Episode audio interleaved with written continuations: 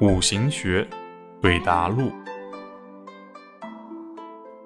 女生问：“老师，您说读万卷书不如将一本书读一万遍，不就是反复的做一件事吗？”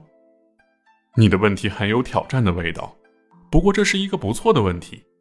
相信什么理念并不重要，重要的是如何去相信。如果我读《阴阳五行》这本书是恒心，那么我说的一万遍，既不是朗诵一万遍，也非抄一万遍，而是在各种特殊性的变化中去体会其中不变的普遍性规律。无论是人事，开始只是了解而已，不用深远。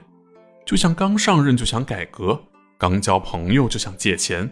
刚上班就想给老板提意见，刚恋爱就想上床等等，大多的结果都是不好的。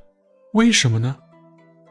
恒需要久，我说的一万遍就是很久的意思。